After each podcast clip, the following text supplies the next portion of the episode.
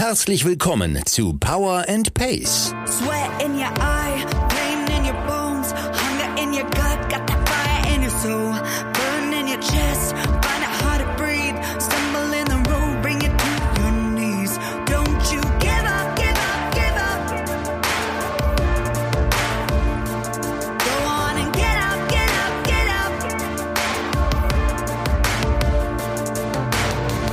Wir machen euch fit für die Saison. Mit Trainingsplänen und allem, was ihr braucht, um im Triathlon erfolgreich zu sein.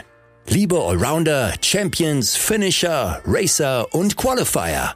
Wir wünschen euch viel Spaß und tolle Erkenntnisse mit dieser Episode von Power and Pace.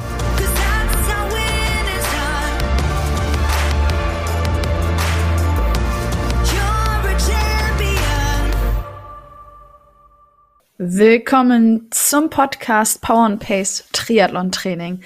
Wir starten gleich mit der heutigen Episode, aber vorher eine kleine Info von unserem heutigen Presenter Trionic. Euer Triathlon-Fachgeschäft aus Hamburg ist, wie ihr wahrscheinlich mittlerweile wisst, auch online mit Produkten, Services und relevantem Content für alle Triathleten und Triathletinnen unter ihrer Website trionic.de verfügbar.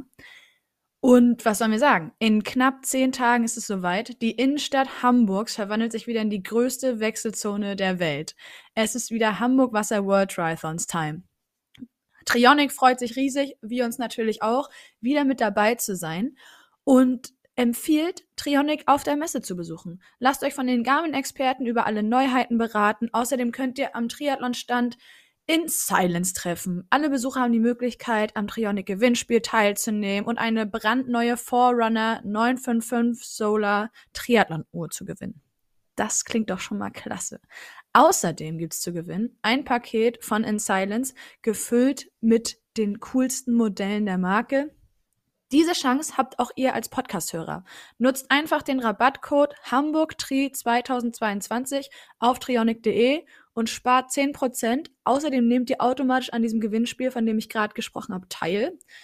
Der oder die Gewinner werden am 15. Juli gelost und dann natürlich direkt von Trionic benachrichtigt.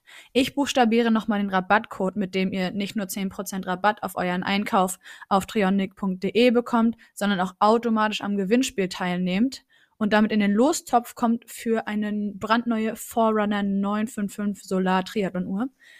Dieser lautet Hamburg mit großem H A M B U R G Tri 2022 TRI großes T 2022 für 10% Rabatt und automatische Teilnahme am Gewinnspiel.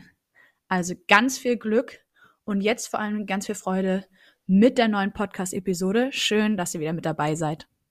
Moin und herzlich willkommen zu einer neuen Podcast-Episode von Power and Pace Triathlon Training. Meine Stimme kennt ihr. Ich bin Anna, Redakteurin bei Triathlon und mir virtuell heute gegenüber sitzt euer und unser Coach Björn Geßmann. Moin Björn. Moin, moin Anna, moin an alle da draußen. Grüße euch. Ich, äh, ich freue mich auf, den, auf die letzten Tage vorm Rennen heute hier in diesem Ja, Podcast.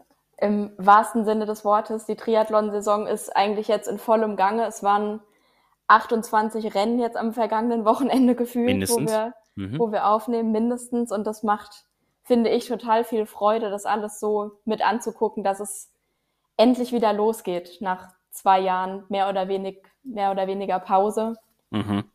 das äh, alles zu verfolgen. Bei ja teilweise bescheidenem Wetter. Darauf wollen wir auch noch ein bisschen eingehen. Mhm. Wir unterhalten uns heute darüber, wie wir das perfekte Wettkampfwochenende gestalten und hangeln uns dabei von der Anreise bis zum Zieleinlauf sozusagen. Und haben uns dafür auch ein cooles Format ähm, ausgedacht mit diesem Podcast hier. Ich, der ein oder andere, der hier schon ein bisschen länger zuhört, der weiß, dass das immer so Themen sind, ähm, wo wir ja schon versuchen, das irgendwo in einem äh, Beitrag im Magazin bestmöglich unterzubringen, aber das natürlich auch so Themen sind, wo es so viele Abweichungen gibt, weil es so viele unterschiedlichste Varianten der Anreise und der Wettkämpfe und überhaupt der Tagesgestaltung und so weiter gibt, dass dieses Format immer super, finde ich, dazu geeignet ist, um auch mal links und rechts ein bisschen, äh, ja, vielleicht auch mal abzuschweifen. Dafür, dass ich nicht zu weit abschweife und immer wieder zurückkomme, bist du heute zuständig. Ich lege das also alles in deine Hände. Alles klar. Ich denke, das kriegen wir hin. Also, wenn ihr diesen Podcast hört, ist der Beitrag im Magazin auf jeden Fall schon erschienen. Bestenfalls legt ihr euch das parallel nebeneinander, macht euch brav Notizen im Heft und äh, holt den Textmarker raus. Und jetzt ganz wichtiger, Achtung, erster wichtiger Punkt, wirklich. Ähm, und das meine ich tot ernst gerade. Äh, das ist eines der absoluten Basics, die ich in jedem Falle machen würde. Dieses äh, vermeintliche Wettkampfwochenende, beziehungsweise vielleicht sogar auch die Anreise mit einem Zeitplan zu versehen. Also sich hinzusetzen und zu sagen, je nachdem, wann ich anreise, ne, gehen wir jetzt mal davon aus, Sonntag ist Rennen, dass man hingeht und sich Donnerstag, Freitag, Samstag, Sonntag in irgendeiner Form durchtaktet nicht zuletzt, weil ich großer Fan von Listen und To-Do-Listen und von dem Abhaken eben solcher bin, ähm, aber auch um so ein Stück weit den Überblick zu bewahren, weil ich sag mal, gerade mit irgendwie Örtlichkeitenwechsel, dann hat man extrem viel zu packen. Ne? Also jeder Ja. Triathlet kennt das. ist immer wieder ähm, überraschend.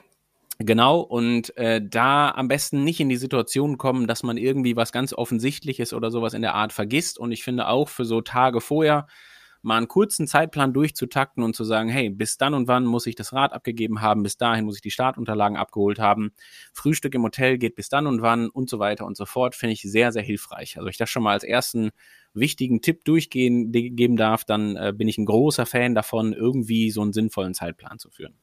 Genau, da, also das gibt ja letzten Endes auch einfach Sicherheit, dass man das alles im Griff hat und wie du schon gesagt hast, einen Überblick, hey, wie viel habe ich überhaupt zu tun und wie viel Zeit bleibt mir dafür, haut das so hin, wie ich mir das vorgenommen habe.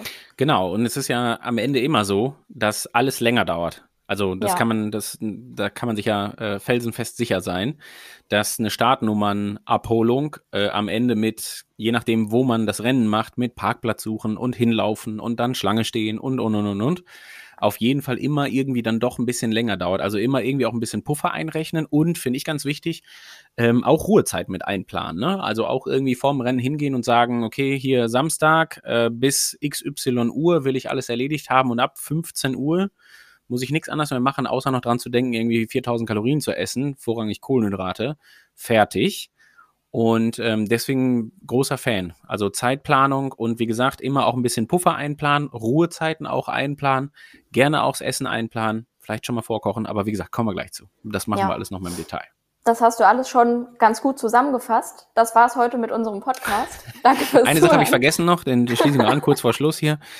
Ähm, Wetterbericht checken, finde ich durchaus auch wichtig, weil du das gerade gesagt hast. Ne? Wir leben nun mal in Mitteleuropa. Das ist jetzt nicht so, dass wir uns da immer der Wetterlage 100% sicher sein können.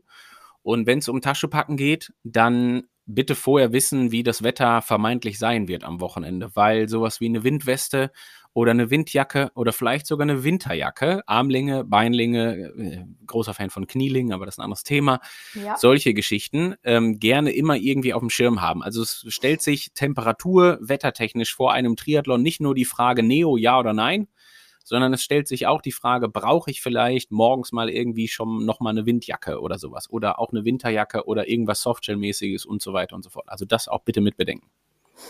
Okay, dann wären wir jetzt wirklich durch. Vielen Dank dafür. Nein, Quatsch. Wir ähm, fangen einmal von vorne an, würde ich sagen, oder? Sehr gerne. So, und ganz am Anfang steht die Anreise. Einmal noch äh, als Überblick, wir wollen uns jetzt darauf konzentrieren, wir gehen davon aus, ihr macht eine Mittel- oder Langdistanz bei einem großen Rennen, weil einfach das der Tatsache geschuldet ist, wenn das ein kleinerer Veranstalter ist oder so, die haben meistens nicht so viel Rahmenprogramm. Also da bleibt meistens nur der Renntag und ein Tag vorher, wenn überhaupt, übrig. Und ähm, ja, also da ist einfach von vornherein vorgegeben, wann ich was abholen kann überhaupt nur. Und Ja. deshalb ist das eigentlich eher eine luxuriöse Situation, wenn man eben vier Tage oder so vorher Zeit hat. Genau, und gleichzeitig ähm, werden wir natürlich klar immer mal wieder rechts und links abweichen, aber wir gehen jetzt auch davon aus, dass ihr normal berufstätig seid und so weiter. Genau. äh, beziehungsweise einen normalen Alltag vor euch habt. Also wir werden jetzt keine Empfehlung abgeben, dass man bestenfalls zehn Tage vorher anreist, damit man sich irgendwie Frankfurt und Rot noch, weiß Gott, wie ausführlich angucken kann und sechsmal die Strecke abfahren kann. Ähm, gleichzeitig würde ich aber auch sagen, äh, dadurch werden wir jetzt heute auch nicht über Jetlag-Anpassungen und Hitzeakklimatisation sprechen. Also das gerne mal irgendwann an anderer Stelle und ein bisschen spezifischer, weil es halt wirklich auch inhaltlich wissenschaftlich speziell ist. Ähm, trifft jetzt aber nicht auf äh, hier den Großteil der, der Leute, den Großteil der Power and Pacer zu. Da können wir dann irgendwann für die ganzen Power and Pace Qualifikanten für den Ironman Hawaii, man, wir lesen es ja immer wieder, dass der ein ja. oder andere sich qualifiziert hat. Äh, hoffentlich werden es in den nächsten Wochen noch ein paar mehr. Und wenn wir dann soweit sind, dann können wir ja mal Richtung äh, August, September irgendwie auch mal sowas wie Jetlag und Hitze und und und äh, Humidity, wie heißt das auf Deutsch? Luftfeuchtigkeit, Luft, ja. ihr wisst, was ich meine. Genau, mit einbauen. Genau, also wir bleiben in Deutschland oder Europa auf jeden Fall, haben keine nennenswerte Zeitverschiebung und Anreise auch überschaubar. Wann würdest du empfehlen, anzureisen? Das Rennen ist am Sonntag. Genau, also, na klar, je, ich sage es jetzt trotzdem einmal mal, je weiter vorher, desto immer entspannter und besser ist es. Also das ist aber irgendwie kein konkreter Tipp, sondern dann gibt's ja immer so Faktoren wie Alltag, Urlaubstage, Familie, was auch immer was, die das ganze Ding vorgeben. Ich würde es aber gleichzeitig auch von hinten aufziehen. Ich würde sagen, am Tag vorher anzureisen, klappt organisatorisch zumeist schon gar nicht, weil da ist irgendwie sowas wie Bike-Check-In ja. und da ist irgendwie sowas wie Startnummernabholung. Und wenn man jetzt die Idee hätte, ähm, irgendwie erst am Tag vorher anzureisen. Also wenn man natürlich sehr nah dran wohnt, okay, ne, dann könnte ich vielleicht noch sagen, okay, man kann vielleicht auch mal freitags gerade mal eben schnell von Bad Vilbel nach Frankfurt reinfahren, seine Startnummern, Unterlagen abholen ähm, und dann Samstag wegen mir auch das Rad einchecken und sonntags ganz früh zum Langner Waldsee fahren zum Beispiel. Da schläft ähm, man aber ja auch in Bad Vilbel und nicht in Richtig, Frankfurt genau, trifft aber auch nicht auf den Großteil der Leute zu. Deswegen würde ich schon immer sagen, ähm, vor dem Hintergrund der Frage, was möchte ich vor Ort eigentlich machen? Also was ist, warum muss ich vor Ort sein? Weil das hat natürlich immer Pro und Contra, ne? Also klares Pro ist natürlich, ich hätte theoretisch die Möglichkeit, mir eine Strecke anzugucken und das finde ich persönlich immer sehr gewinnbringend. Auf der anderen Seite muss man fairerweise auch sagen, wenn ich jetzt in Frankfurt vorhabe, mir die Strecke anzugucken und ich fahre die am Freitag vorher ab, muss man fairerweise auch sagen, mit all dem Berufsverkehr und Co., den man da eingeht, naja, ob das jetzt so richtig wertig ist, dass man das noch macht, muss man sich auch immer vorsichtig fragen. Also für jemanden, der da sich gar nicht auskennt, okay, dann kann man vielleicht so ein paar Teilabschnitte fahren. Aber in Frankfurt an einem Freitagvormittag durch die Stadt zu fahren, um sich die Abschnitte anzugucken, macht wenig Sinn. Ne? Also die Würde werden am Sonntag empfehlen. abgesperrt, ganz anders aussehen als im Berufsverkehr. Von daher kann man sich das sparen. Ich denke, alles ähm, oben raus Richtung äh, Taunus und Co. ist dann auf jeden Fall irgendwie einfacher. Und in Rot klappt das auch bedeutend viel leichter, weil das ist, ist normaler... Ist die Wetterau, entschuldige. Äh, so, mhm. nee, wenn wir schon Local dabei haben, dann machen wir es ja. auch ganz präzise.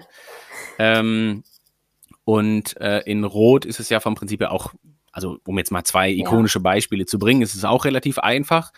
Äh, wenn wir jetzt das Hamburg-Beispiel nehmen, ne, da ist viel Fahren am Deich und Co. Und das ist das gleiche Spiel. Sich das Innerstadt anzugucken mit Berufsverkehr macht keinen Sinn. Und sich das am Deich anzugucken, ja, da kann sich auf Rolle setzen, kann man auch, und kann ausfahren, das ist ungefähr genau das Gleiche.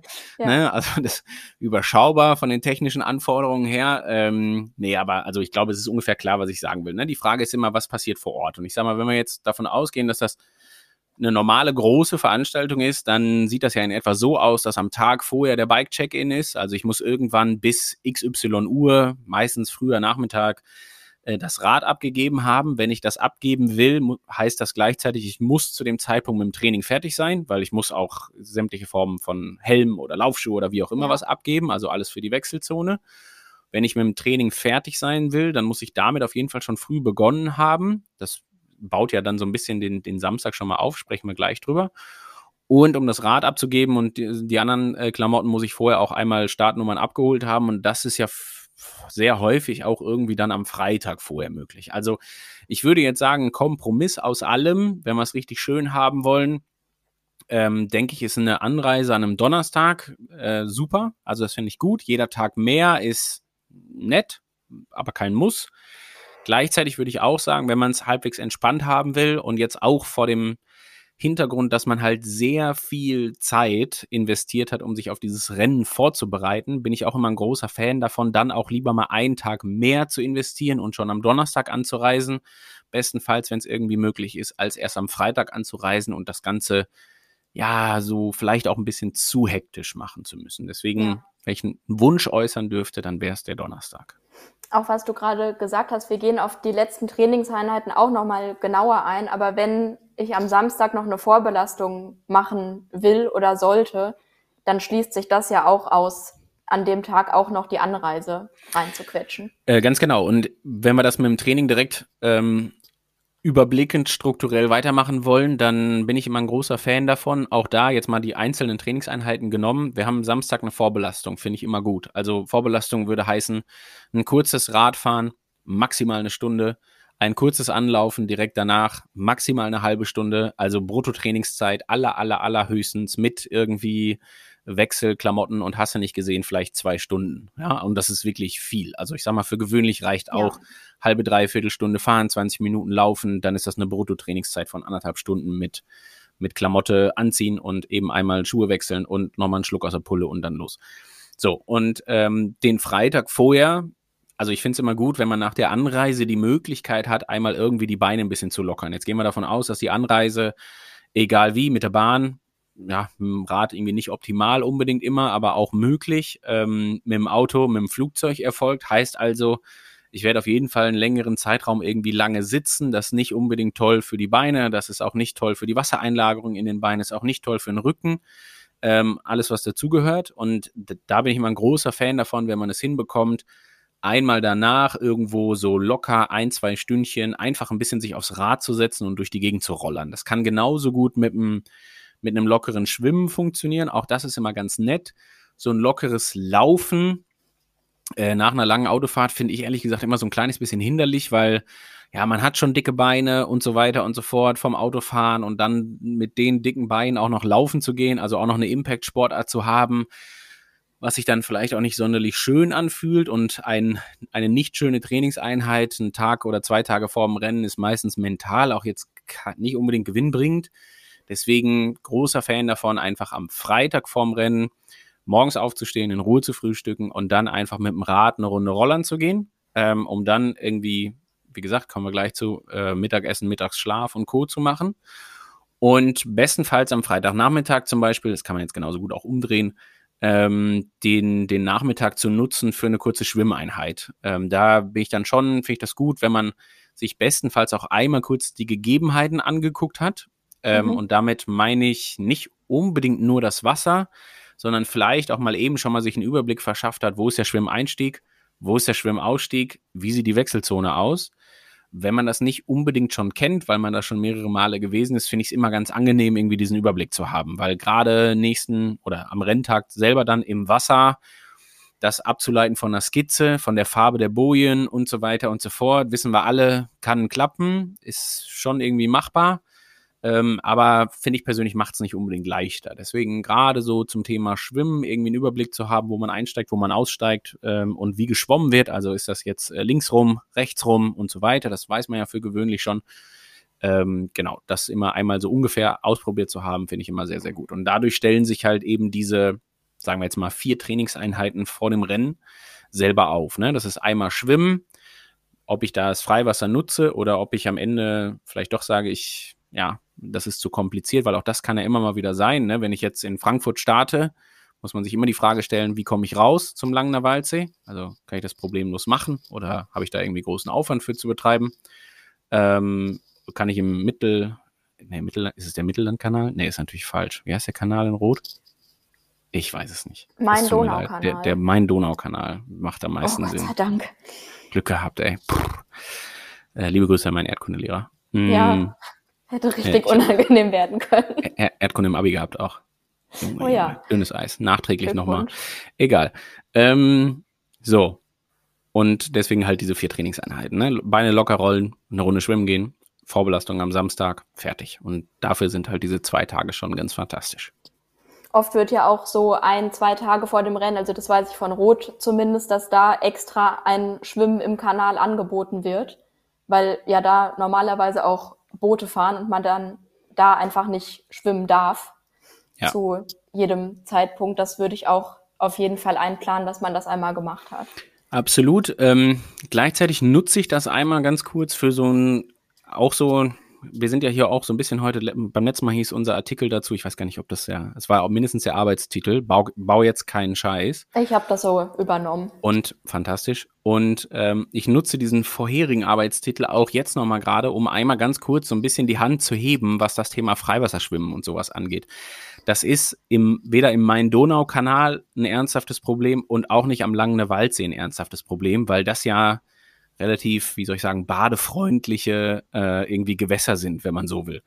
Wenn man jetzt, ähm, wir hatten das auch sehr häufig schon, dass du in einem Wasser schwimmst, was echt nicht unbedingt sonderlich sauber ist, ja, und ein nicht sauberes Wasser irgendwie für einen Schwimmtest an einem Freitag zu machen, wenn am Sonntag Rennen ist, birgt immer die Gefahr, dass der ganze Dreck auch dafür sorgen kann, dass man gegebenenfalls ordentliche Magen-Darm-Probleme bekommt. Gerade vor allen Dingen auch, wenn es an den Tagen geregnet hat, ja, weil das immer so der Klassiker ist dafür, mhm. dass das alles schön aufgewühlt wird und so weiter und so fort und der ganze Dreck kommt nach oben und dann schwimmt man schön eine halbe Stunde in der Suppe rum, damit man dann nächsten Morgen am Klo sitzt ähm, und länger als geplant. Und ähm, da würde ich dann immer auch so ein bisschen vorsichtig sein. Also für alle die, die jetzt in Gefilden unterwegs sind, wir hatten das, wie gesagt, letztes Jahr in Tulsa war das genau das gleiche Spiel. Äh, dieses Jahr in St. George bei der WM haben wir die Situation gehabt, dass das Wasser wirklich arschkalt war. Also da wollte man es testen, weil man wissen wollte, brauche ich eine Neoprenmütze, ja oder nein.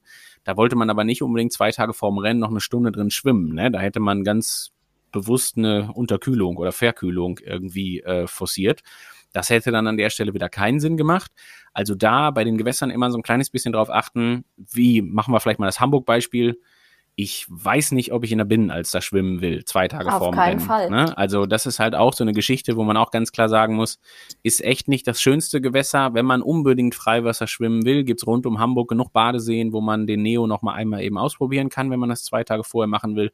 Man will aber nicht unbedingt am Jungfernstieg irgendwie äh, reinspringen und durch den diversen Dreck und sowas halt schwimmen. Das reicht, wenn man das einmal am Renntag machen muss. Also da so ein kleines bisschen ähm, immer unter Vorbehalt einmal kurz sich das Gewässer anzuschauen und zu überlegen, macht das jetzt gerade Sinn, dass ich da auch zwei Tage vorher schon mal reingehe oder ist am Ende das Risiko viel, viel größer als der Mehrwert, den ich haben könnte? Und sicherstellen, dass der Neo auch wieder trocken wird bis zum Renntag. Ja, das ist immer oberstes Gebot, ne? Und trocken werden bei einem Neo heißt meistens nicht 24 Stunden unbedingt, sondern es kann auch mal gerne ein bisschen länger dauern. Gerade auch, wenn man nicht unbedingt optimale Möglichkeiten hat, den jetzt wie zu Hause in einen, äh, weiß ich nicht, 28 Grad warmen Heizungskeller zu hängen oder sowas halt und tropfen zu lassen, sondern da immer so ein bisschen drauf achten. Deswegen würde ich auf gar keinen Fall am Samstag nochmal im Neo schwimmen gehen, wenn am Sonntag das Rennen ist, weil da bleiben niemals 24 Stunden übrig und ähm, deswegen sollte man das auf jeden Fall spätestens am Freitag eigentlich gemacht haben. Oder, wenn es nicht anders geht, dann am Samstag schwimmen gehen gerne, aber dann bitte ohne Neoprenanzug. Ja, finde ich einen äh, sehr, sehr wichtigen Hinweis. Gehen wir noch einmal auf die Unterkunft ein. Da hat man manchmal gar nicht unbedingt die Wahl. Ich weiß es aus Rot, dass es da einfach nicht für alle teilnehmenden Athleten Hotelzimmer gibt Mhm. und dass es da gang und gäbe ist, dass man in Gastfamilien unterkommt, in Ferienwohnungen, wie auch immer. Mhm. Alles total cool. Findest du oder hast du da eine favorisierte Lösung, was man am besten machen sollte oder nimmt man das, was man kriegen kann? Ähm, du hast das schon richtig gesagt, manchmal ist das organisatorisch ja nicht ganz einfach. Ähm, wenn sich die Frage stellt, also wenn man in so Städten ist wie Hamburg, wo man sich sicher sein kann, da kriegt man am Wochenende schon noch irgendwie äh, auch mit einer halbwegs spontanen Buchung äh, ein, ein, ein relativ gutes Hotel in, in Start- und Zielnähe, sage ich jetzt mal. Ne? Da ist das Problem vielleicht ein bisschen kleiner. In Frankfurt würde ich sagen, ist es möglicherweise auch überschaubarer.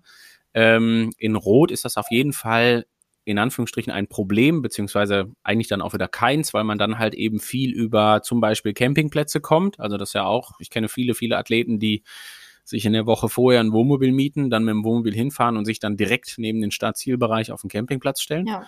Auch das finde ich total, ist von der Idee her, bringt es auch ganz viele Vorteile mit sich, muss man auch fairerweise sagen. Ähm, es gibt am Ende nicht das, die optimale Möglichkeit, glaube ich. Also, ähm, äh, so Homestay-Geschichten bieten halt, finde ich, den Vorteil, dass man da meistens ja ein bisschen freier schalten und walten kann und bestenfalls auch ein bisschen mehr Platz hat, ähm, weil das ist heutzutage, finde ich, bei kleinen Hotelzimmern auch immer ein Problem. Ne? Die Hotelzimmer sind nicht mehr wie früher irgendwie in Form von Apartments und wir können da locker zu viert pennen und wir nehmen auch vier Räder mit rein und haben immer noch genug Platz für vier Taschen, sondern das sind ja meistens sehr, sehr kleine Hotelzimmer mittlerweile. Und wenn man da ein Rad mit reinnimmt, stellt sich erstmal schon mal die Frage, darf man das überhaupt? Und das ist ja dann auch immer eine hitzige Diskussion an der Rezeption gegebenenfalls. Also da bestenfalls irgendwie so ein bisschen drauf vorbereitet sein.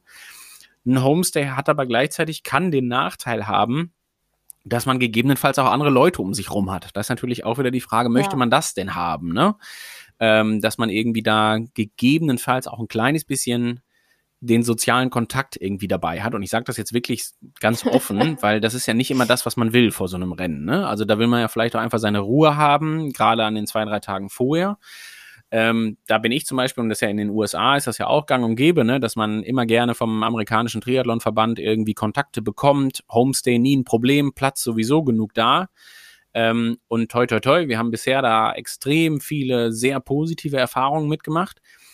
Aber es ist auch nie schlimm, für beide Seiten, wie ich finde, ähm, hinzugehen und zu Beginn direkt zu sagen, ey, ich bin hier für das Rennen am Wochenende, ich bin ein komischer Triathlet, das heißt, wundere dich bitte nicht, wenn ich gegebenenfalls schon mal morgens um 4 Uhr den Herd anschmeiße, um was zu essen zu machen am Sonntagmorgen. Und wundere dich auch nicht, wenn du mich am Samstag ab 14 Uhr nicht mehr siehst, weil ich mich irgendwie auf dem Zimmer verkrieche. Also auch das ist völlig fein und ich bin ein großer Fan von offener Kommunikation, das einfach zu sagen vorher und dann ist das für alle Beteiligten in Ordnung. Ähm, am Ende glaube ich, muss das jeder für sich so ein bisschen selber überlegen und dann gleichzeitig, also was halt, was man halt lieber hat, weil es geht ja auch ganz viel um dann den die Anreise zum Start beziehungsweise vom Ziel weg. Ne? Also je nachdem, in Frankfurt ist das ja nicht am gleichen Spot, in Hamburg ist es einfacher, weil das direkt nebeneinander ist. In Rot ist es ja auch nicht direkt nebeneinander, aber überschaubar, was so die Erreichbarkeit angeht. Also sicherlich nochmal anders als in Rot, äh, in Frankfurt, Entschuldigung. Ähm, und die Frage ist ja auch am Renntag selber. Also will ich da morgens noch mit dem Auto anreisen müssen, ähm, weil mein Hotelzimmer ein bisschen weiter außerhalb liegt, was aber vielleicht in den zwei Tagen vorher den großen Vorteil mit sich bringt, dass ich nicht erst 20 Minuten mit dem Rad aus Frankfurt rausfahren muss, äh, um irgendwie mal eine freie Bahn zu haben, um ein kleines bisschen radeln gehen zu können. Ne? Und ähm, da würde ich mir immer so ein bisschen überlegen, was einem da jetzt gerade lieber ist und wie man das so bestmöglich gestalten kann, dass das halt, ja, überschaubar ist auch vom sonstigen Aufwand. Also jetzt nicht nur in Bezug auf, was habe ich für eine Unterkunft, sondern auch, wie weit ist die jetzt gerade weg. Also wir haben, wie gesagt, alles schon erlebt. Wenn ich an letztes Jahr Tulsa denke, da war die Anreise sehr weit. Also da hat man sich in der Stadt getroffen, um dann mit dem Bus eine Dreiviertelstunde rauszufahren zur, zur ersten Wechselzone, weil der See halt eben sehr weit außerhalb war. Äh, und dann muss man zwangsläufig ein bisschen flexibel sein, was so Nahrungsaufnahme zum Frühstück angeht, weil man halt einfach eine zeitliche Komponente von einer Dreiviertelstunde Busfahrt hat. Die hat man sonst nicht. Ähm, oder für gewöhnlich nicht. Und ähm, gleichzeitig war es dann aber total egal, wo man jetzt gewohnt hat. Also es ist natürlich wurscht, Ja. wenn ich sowieso eine Dreiviertelstunde mit dem Bus fahren muss, äh, ob ich jetzt irgendwie Downtown wohne oder ob ich drei Kilometer außerhalb von Downtown wohne, weil interessiert keinen. Ne? In den USA ist es aber auch nie ein Problem, mit einem Auto zu fahren, wo du problemlos ein Rad reinbekommst, wenn du mal nach draußen fahren willst zum Radfahren. Und es ist auch nie ein Problem, vorm Schwimmbad einen Parkplatz zu finden. So, ohne dass du irgendwie großartig Berufsverkehr hast. Ne? Äh, Also, das ist ja auch meistens kein Problem. Also zumindest nicht in solchen Städten. Ähm, so, und da würde ich immer so ein bisschen diesen Gedanken auch an den Anreisetag haben, weil da kommen wir dann gleich zu, aber gerade Frühstück, Stuhlgang, also Toilette und Co. und in Ruhe fertig machen, sind Dinge, ja, das ist immer so ein bisschen der, das Heiligtum, ne? Also das muss auf jeden Fall funktionieren.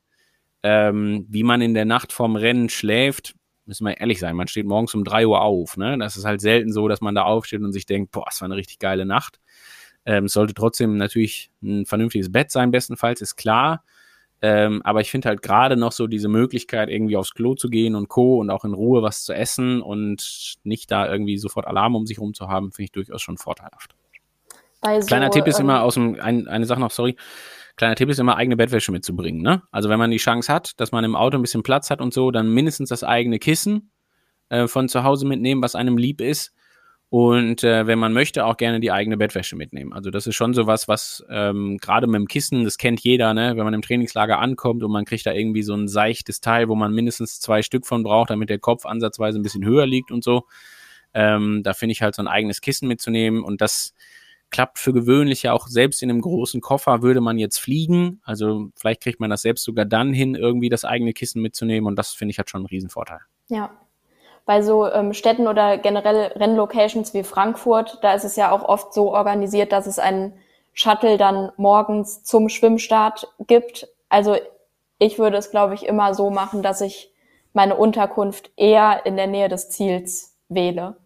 Und dass Ja, ich ist nicht die nach Frage, dem ne? Zieleinlauf dann noch aus der Stadt ewig weit rausfahren Ja, muss. der, der Haken bei so geplanten Abreisen, das gibt's in Rot, gibt's das ja auch, ne?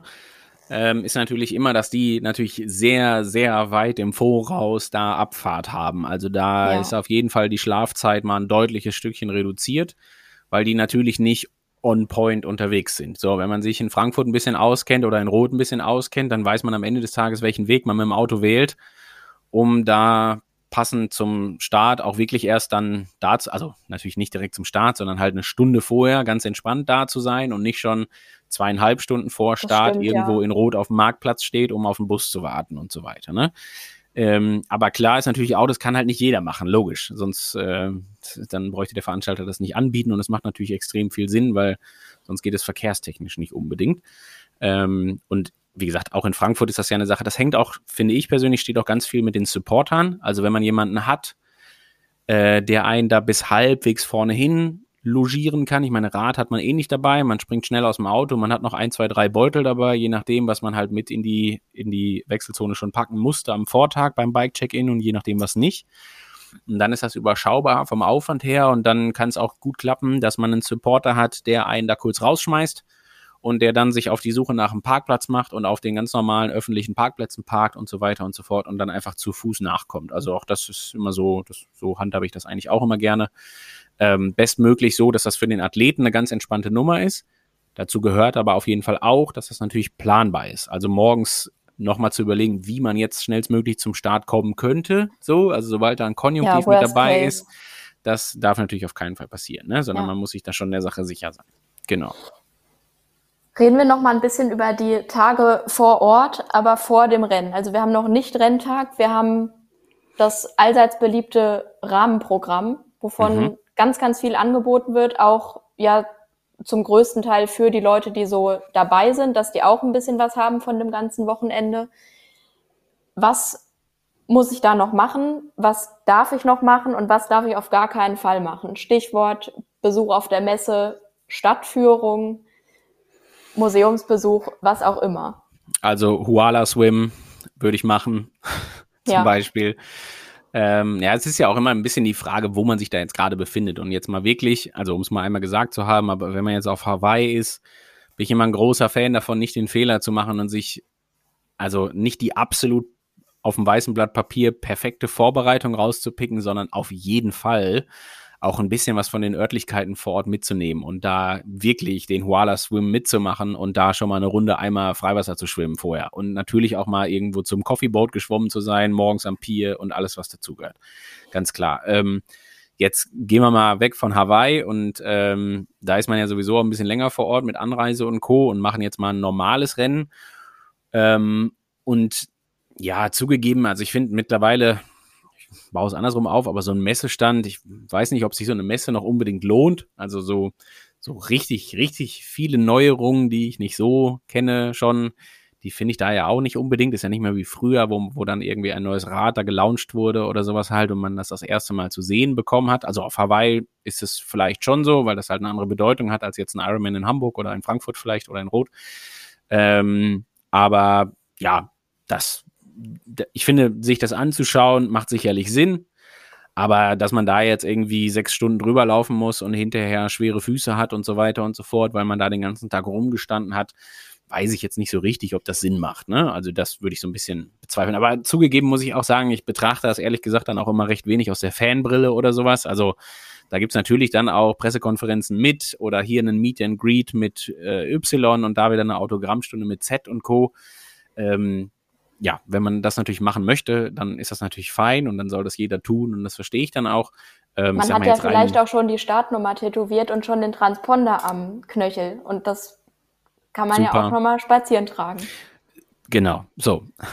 Damit hast du eigentlich alles gesagt, ne? Ähm, ja. also ich würde, ich meine, sich das anzugucken, auch da, ne, in Rot ist das eine coole Location zum Beispiel. Ich finde, das macht schon, kann man schon mal machen.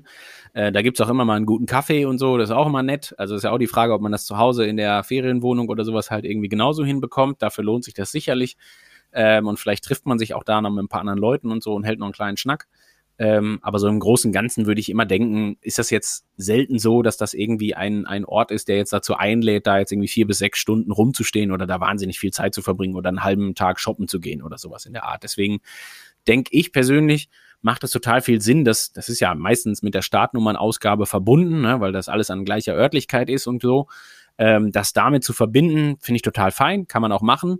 Ähm, ich finde da immer so ein bisschen auch das Wetter wieder wichtig. Also wenn es sehr heiß ist, dann bitte nicht zu lange in der Sonne rumstehen. Wenn es eher kühl ist oder frisch oder vielleicht sogar regnet, dann natürlich auch irgendwie überschaubar äh, da lange da aufhalten und entsprechend kleiden und so. Also da immer unbedingt dran denken.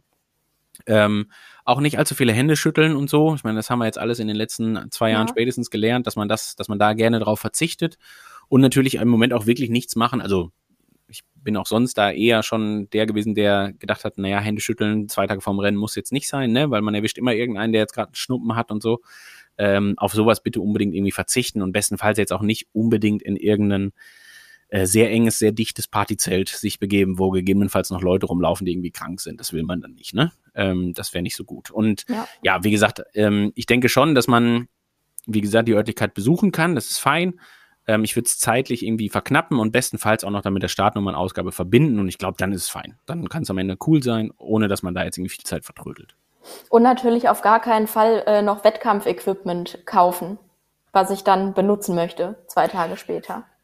Äh, genau, also ich sag mal, das Einzige, was gehen würde, wenn man dann feststellt, dass bei der Veranstaltung es äh, Gels von Hersteller Z gibt oder Y oder X ähm, und man hat gegebenenfalls festgestellt, dass einem noch irgendwie ein Koffeingel fehlt oder irgendeins von den coolen Liquid Gels mit Johannisbeergeschmack ähm, und man weiß, man bekommt die da auf jeden Fall oder man hat gegebenenfalls doch sogar hier das Nummernband vergessen oder sowas in der Art. Ne? Das Klar, sind so Geschichten, ja. okay, das kann man dann vielleicht noch machen und auch die vergessene Badekappe, gut, die ist im Startnummernbeutel für gewöhnlich, also sollte auch kein Problem sein aber natürlich auf gar keinen Fall auf die Idee kommen und jetzt äh, bei dem super günstigen Messepreis für die neuen Laufschuhe zuschlagen, um die dann äh, nochmal fünf Minuten einzugehen und dann am Renntag zu tragen. Das wäre natürlich hundsblöd. Also das ja. macht man natürlich auf keinen Fall. Genau. Okay, du hast das Trinken noch nicht angesprochen, da würde ich aber gerne drauf zu sprechen kommen, beziehungsweise Essen und Trinken in den Tagen davor. Do's and Don'ts. Ja, Wir ganz klar, ganz klar Trinken auf dem, Scheiß auf dem, auf, beim Erdinger Abend in Rot, ne, ist immer eine gute Option. Das meinst du mit Trinken, oder? Ja, klar. Ähm, und ansonsten Frankfurt Downtown bietet natürlich auch genug Möglichkeiten für, für einen Feierabendpilz. Ja. Ähm, also, und jetzt in Ernst. Jetzt in Ernst. Äh, erstmal muss man dazu sagen, glaube ich, auch auf dem Erdinger Abend gibt es nur alkoholfreies Erdinger, würde ich schon mal ich äh, einschränkend dazu sagen. Also schon mal keine Gefahr an der Stelle. Ähm, eine entsprechende Hydrierung ist halt wirklich etwas, was, wo ich immer wieder ja auch irgendwie den Zeigefinger hebe und sage, hey, denkt nicht nur ans Essen ähm, und irgendwie an den Koffeinkonsum oder bestenfalls noch eine Magnesiumtablette oder sowas, ohne an das Trinken zu denken. Und das ist halt wirklich was, was immens wichtig ist und natürlich an den Tagen vor dem Rennen noch umso wichtiger. Ähm, auch da nochmal die Betonung deswegen, weil man am Renntag selber nichts mehr gerade rücken kann, was den Flüssigkeitshaushalt angeht, was man an den Tagen vorher versaut hat. Also das ist dann durchaus sehr, sehr schwierig. Und deswegen ist es halt ganz entscheidend wichtig, äh, schon an den zwei, drei Tagen vor dem Rennen sich immer entsprechend mit Flüssigkeit zu versorgen. Was gleichzeitig auch heißt, nicht zu viel zu trinken. Mhm. Also wir brauchen keine vier, fünf Liter, wenn wir dabei nicht trainieren oder sowas. Aber äh, gerade auch wenn man viel unterwegs ist, ne, man sitzt irgendwie im Auto oder ist vielleicht im Flugzeug und man äh, dengelt dann rum am Flughafen, im Taxi, keine Ahnung, je nachdem, wie die Anreise halt so funktioniert. Und dann checkt man ein und am Hotelzimmer gibt's dann maximal auch nur die 0,7 äh, Trinkflasche und die kostet dann 6 Euro und hast du nicht gesehen, ne? Und ähm, Trinkwasser trinken ist äh, beim Rennen auf den Kanaren auch eher schwierig. Also, also diese Hürden, vor denen man dann steht, die ähm, immer dazu führen sollten, dass man vorsorgt und immer eine Flasche Wasser in irgendeiner Form passend dabei hat und da dran rumnuckeln kann. Ne? Ob man das jetzt in eine Trinkflasche umfüllt oder wie auch immer, völlig egal. Aber eine Flasche Wasser in der Hand ist eigentlich echt das A und O. Also das ist halt wirklich, wirklich wichtig und das sollte man ab Donnerstag einschließlich den ganzen Tag haben, um, und jetzt kommt der Kontrollmechanismus, immer dafür zu sorgen, da ein möglichst schön helles, äh, helles Urin zu haben und dann die Sicherheit auch zu haben, dass man da gut hydriert ist. Und vielleicht nochmal für den Hintergrund, Hydrierung als solche, Flüssigkeitsaufnahme oder Flüssigkeitshaushalt, da geht es halt nicht einfach nur um Wasser als solches, sondern da geht es auch vor allen Dingen ganz viel um Mineralstoffe, also Natrium, Kalium, Calcium und so weiter und so fort. Und das sind halt einfach Mineralstoffe, die ja uns vielleicht nicht so als so wichtig vorkommen wie gegebenenfalls ein Kohlenhydrat zum Beispiel oder ein Protein für nach dem Training, die aber für jede Form der Muskelkontraktion mindestens genauso wichtig sind und äh, deswegen halt auch in entsprechender Form vorhanden sein müssen. Und deswegen heißt es halt ganz klar unbedingt äh, dafür sorgen, dass sowohl als auch die Haushalte der Mineralstoffe entsprechend gefüllt sind oder in Balance sind, sagen wir so. Ja, bei warmen Temperaturen natürlich umso mehr. Und ich würde es auch vermeiden, das Trinken eben den ganzen Tag zu vergessen. Also da kann ich mir an die eigene Nase fassen, um dann abends festzustellen, oh Mist, ich habe heute viel zu wenig getrunken. Ich trinke jetzt noch einen Liter Wasser auf Genau. Ex oder so. Und dann dreimal auf Toilette müssen Dann nachts. muss ich dreimal pinkeln nachts Mhm. und also da ist ja keinem mitgeholfen. Genau, also immer noch besser, als dann gar nichts zu machen und überhaupt Ja. nicht zu reagieren und den nächsten Tag den Fehler nochmal zu machen.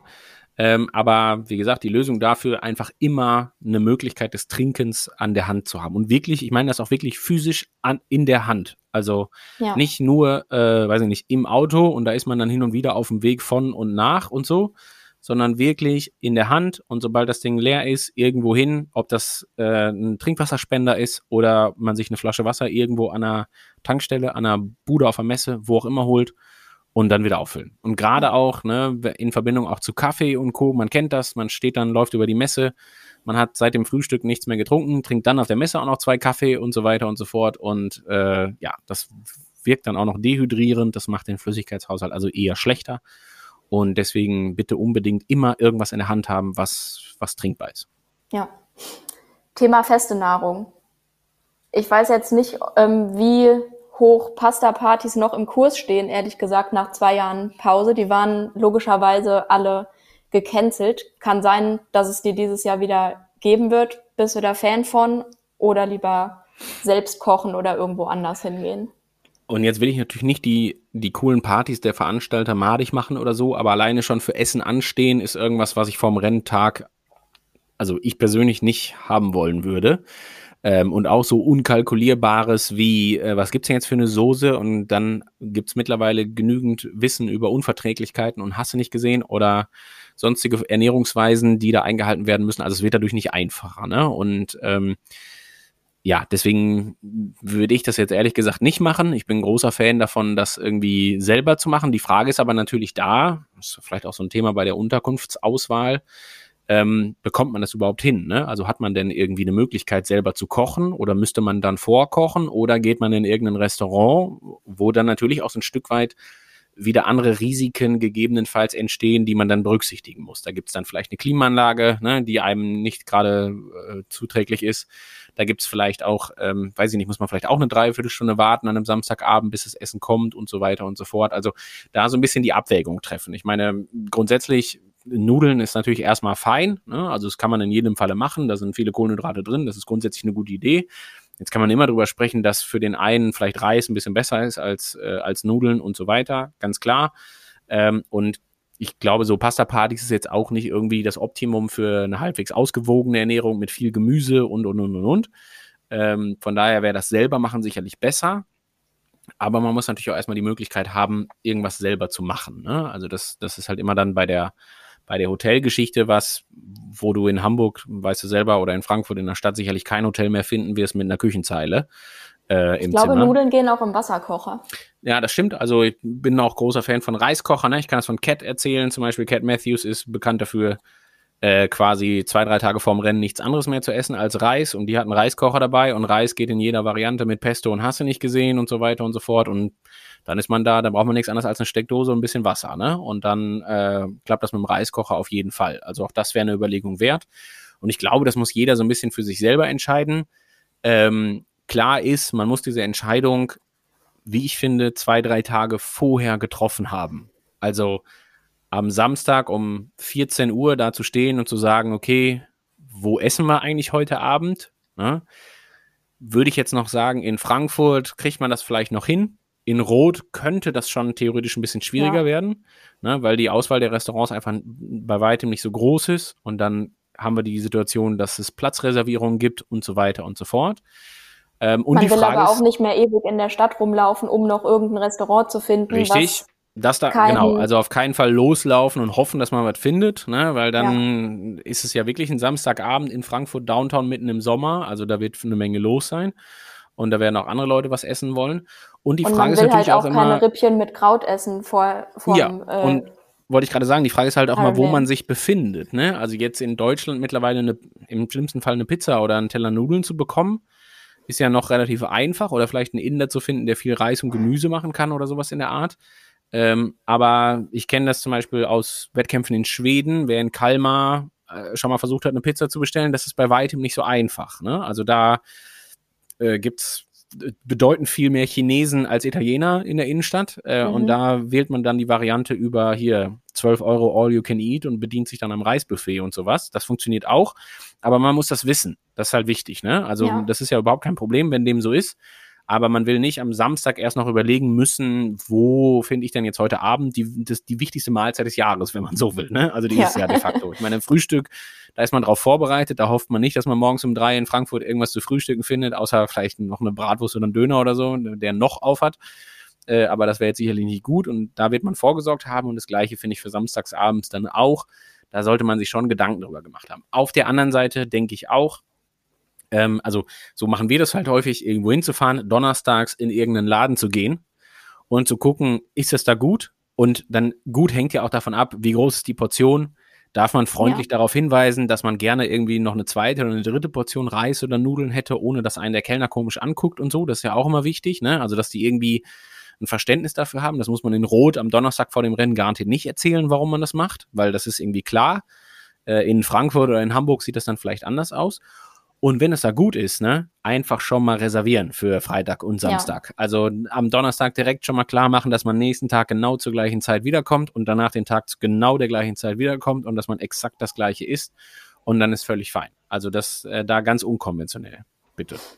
Das klingt gerade alles so ein bisschen, ich will jetzt nicht sagen spaßbefreit, aber könnte man ja denken, aber es ist zu eurem Besten. Kann naja, und einfach eine sagen. gewisse Form, also Spaß, ich bin bei dir. Das ist jetzt nicht wie eine coole Klassenfahrt, wo man jetzt irgendwie neue coole Sachen ausprobiert und so weiter.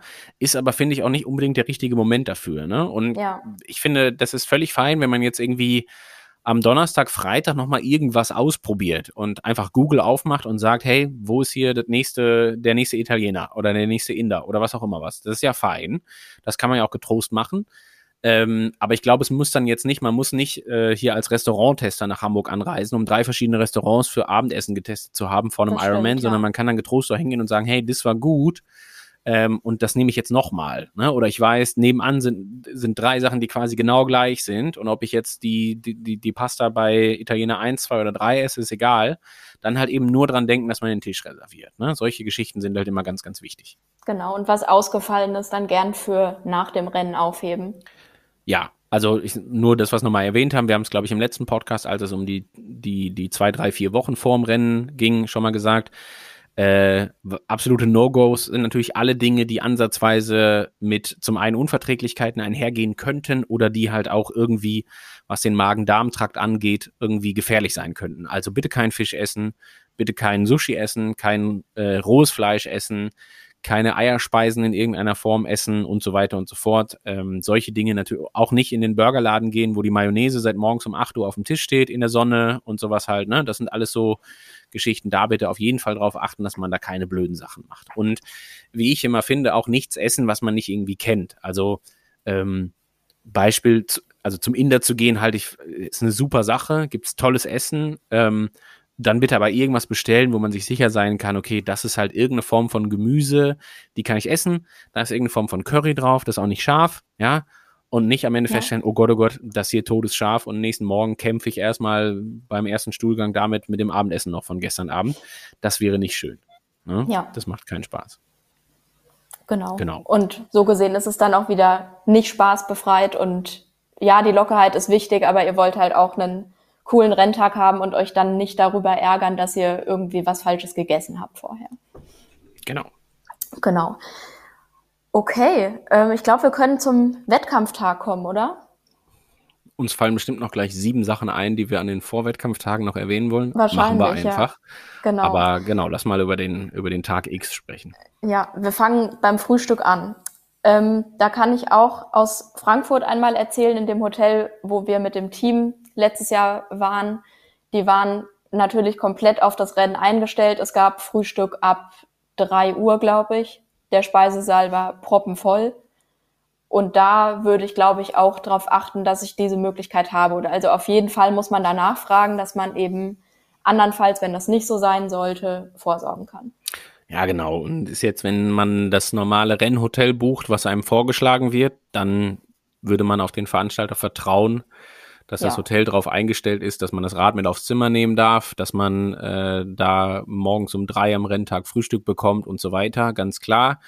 Ähm, wenn man jetzt in einer großen Stadt ist und man pickt sich irgendein random Hotel, dann wird die Wahrscheinlichkeit nicht groß sein, dass man da die Chance hat, morgens um drei zu frühstücken und dann sollte man natürlich entsprechend darauf vorbereitet sein. Also bestenfalls hat man zumindest eine kleine Minibar auf dem Zimmer, wo man sagen kann, hey, da packe ich jetzt meine Milch rein oder meine Mandelmilch, meine Hafermilch, was auch immer ich brauche, äh, um nächsten Morgen irgendwie das Frühstück anzureichern und so weiter.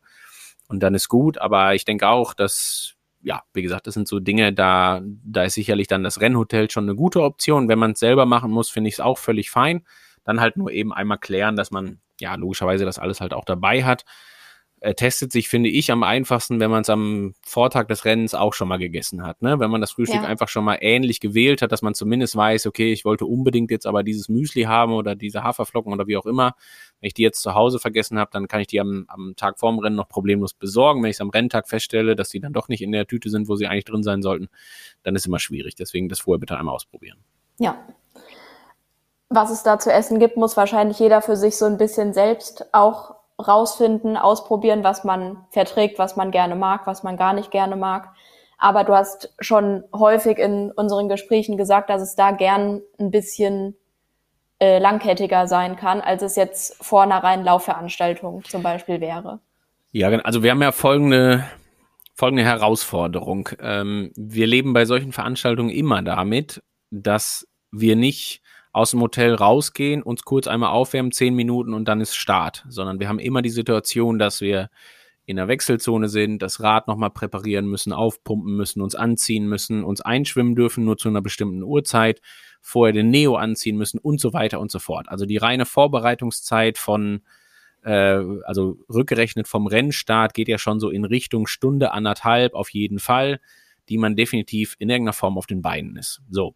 Das ist dann natürlich gleichzeitig irgendwie auch eine tote Zeit, bei der klar ist, da setze ich mich jetzt nicht mehr irgendwie in die Wechselzone und packe jetzt nochmal das Porridge aus, sondern ja, da, da muss es irgendwie schnell gehen. Das heißt, da sind ja schon mal die ersten anderthalb Stunden, wo ich auf keinen Fall mehr die Chance habe, mich ganz in Ruhe zu verpflegen oder sowas. Das heißt, es muss vorher passieren. Und dann ist immer die Situation, klar, ist unser voraussichtlich unser Hauptnährstoff am, am Rennen morgen selber sind Kohlenhydrate, weil das das ist, was wir in Form der Speicher auf jeden Fall nochmal auffüllen müssen für den Renntag selber.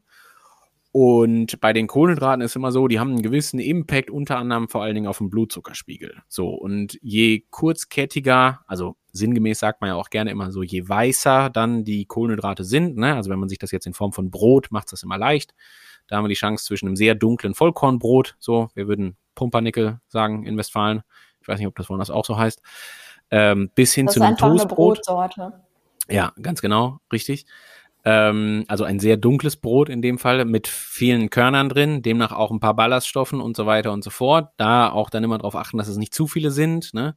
Ist auch klar. Ähm, und wenn wir jetzt diese beiden Brotsorten vergleichen und wir machen es jetzt mal ganz einfach und banal, dann ist das Toastbrot halt eher was, was sehr, sehr kurzkettig ist. Also da ist sehr viel einfacher Zucker drin. Es hat einen hohen glykämischen Index und sorgt deswegen auch für einen sehr schnellen Anstieg des Blutzuckerspiegels.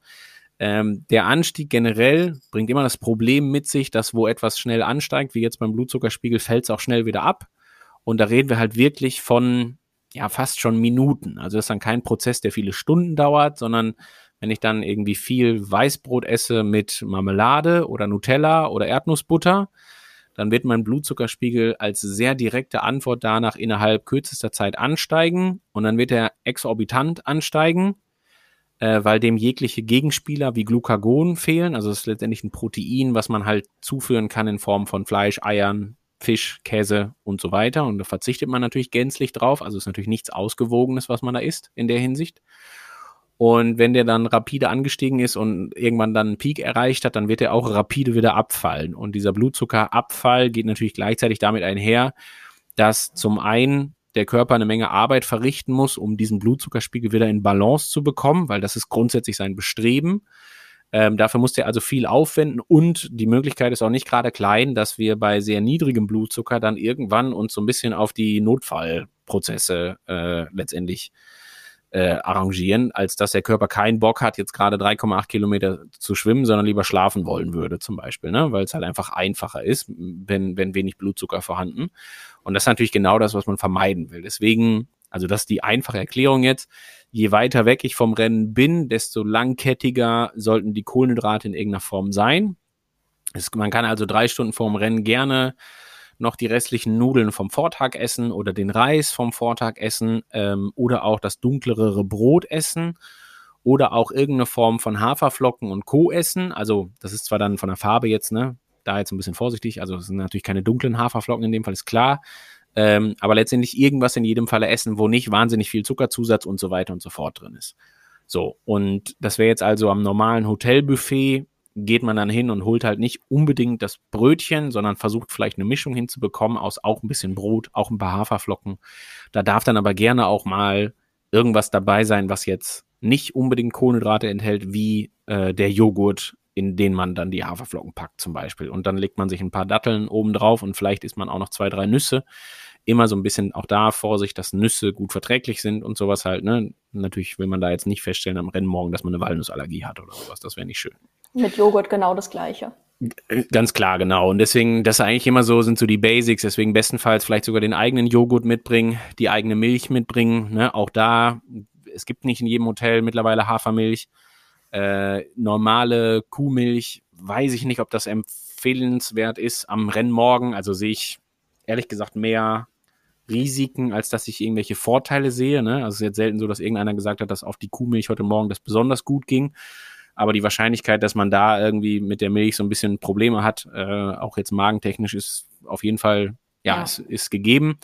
Deswegen vielleicht einfach auch zum Frühstücksbuffet vielleicht sogar hingehen und sagen, hey, ich bringe hier meine eigenen Haferflocken mit oder mein eigenes Müsli, meine eigene Milch und ich bediene mich am Buffet jetzt gerade an den Weintrauben, an den Aprikosen, die da liegen. Äh, ich nehme vielleicht auch ein paar Haselnüsse, die da rumliegen und den Kaffee hole ich mir auch von da und äh, die Scheibe Brot, wo ich weiß, dass ich da nichts falsch machen kann in, mit der Packung, äh, keine Ahnung, Sahne, Schmelzkäse, ich weiß es nicht, oder Erdnussbutter nehme ich auch vom Buffet und dann ist fein. Genau. So, also da immer so ein bisschen und dann vielleicht nochmal ein Satz dazu auch. Ähm, ich bin immer ein großer Fan davon, das nicht zu kompliziert auch zu machen. Also wenn man diesen Grundsatz wahrt, dass man zweieinhalb, drei Stunden vorm Rennen eher auf das Langkettige setzt, wenig Zuckerzusatz, niedriger glykämischer Index, ähm, und nichts, was irgendwie von der Verträglichkeit her nicht gesichert ist, dann hat man schon eine ganze Menge äh, richtig gemacht. Und dann geht es auch so ein bisschen darum, einfach dauerhaft immer mal so, so Kleinigkeiten zuzuführen, nochmal bis dahin. Also das ist natürlich dann nicht so, dass dann Ende ist bis zum Start, sondern man versucht gerne natürlich am Snacken dran zu bleiben.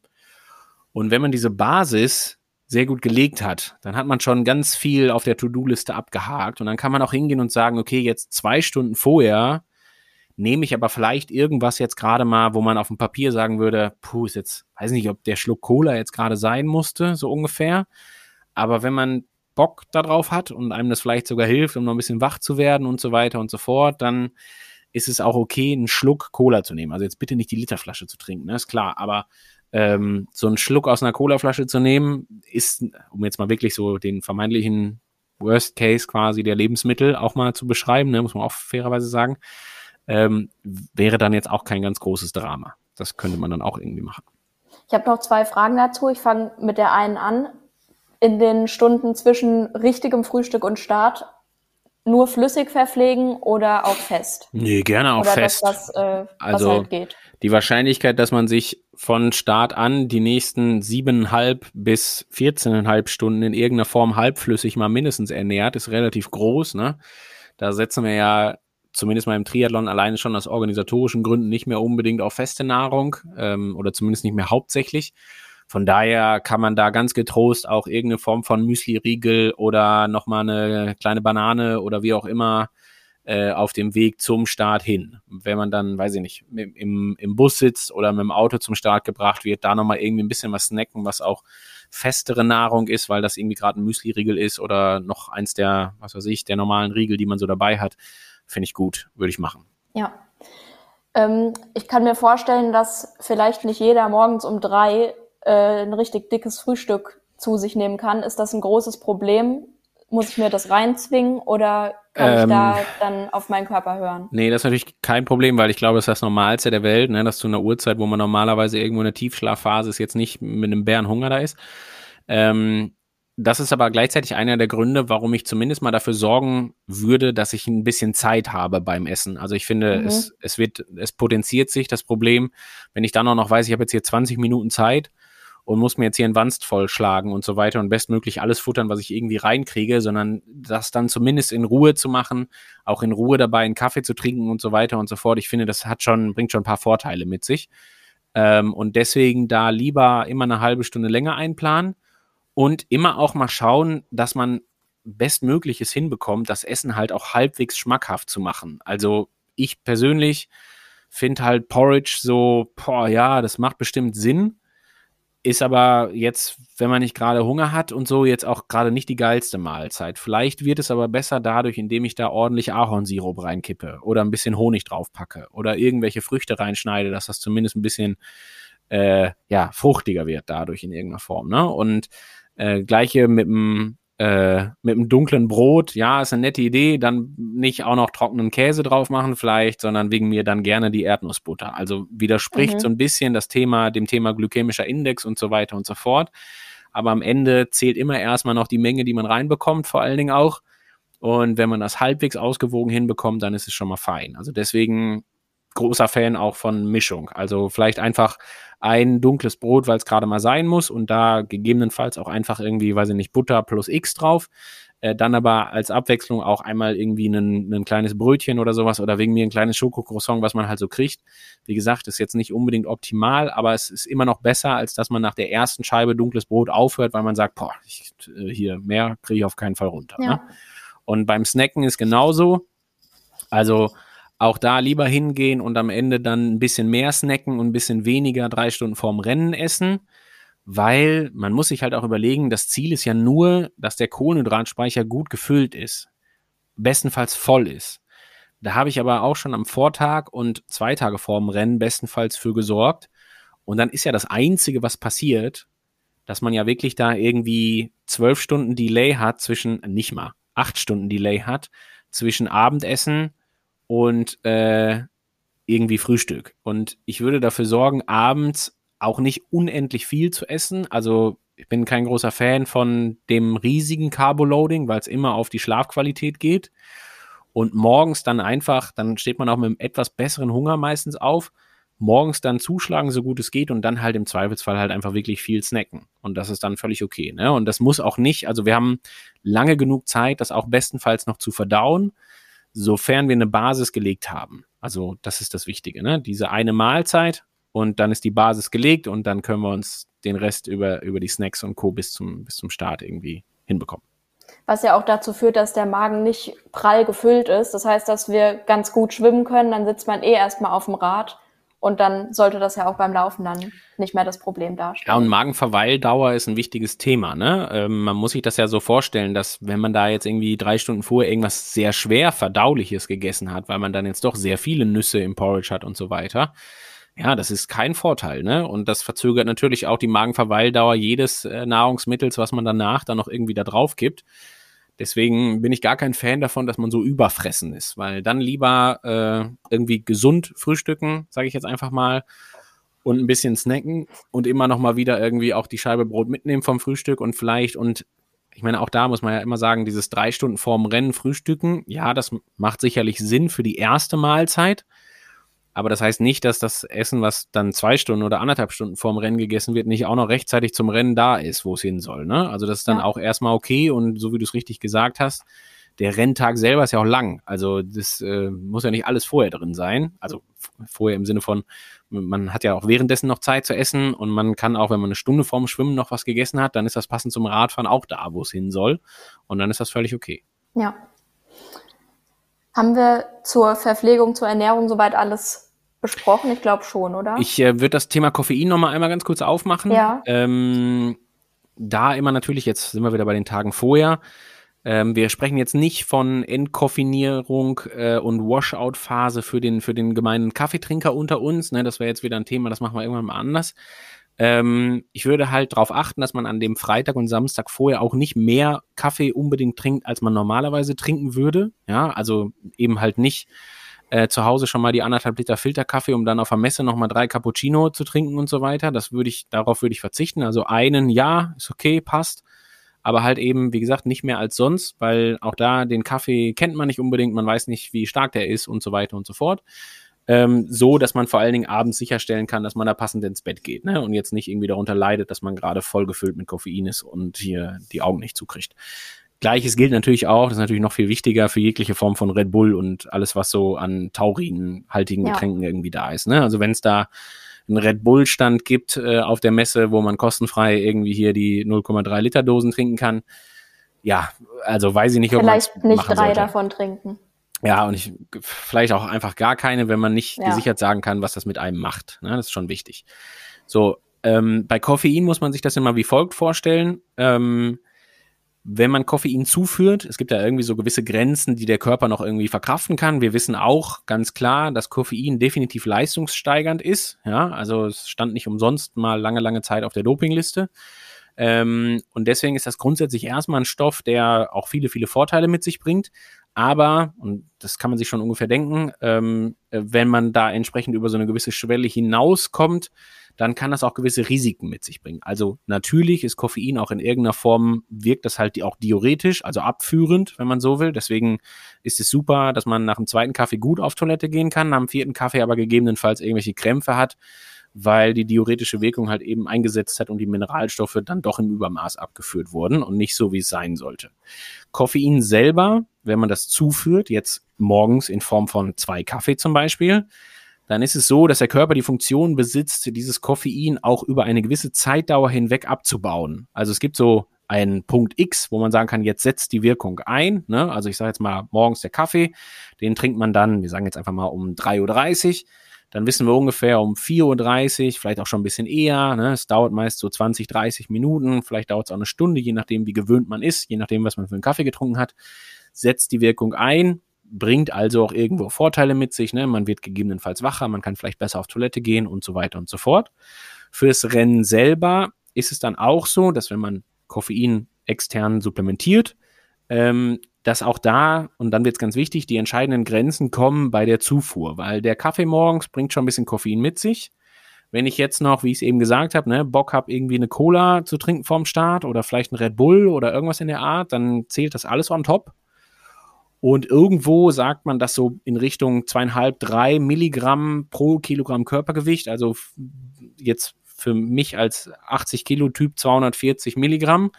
Ähm, die hat man meistens schneller erreicht, als man denkt. Ja, Wir reden da vom Tagesbedarf.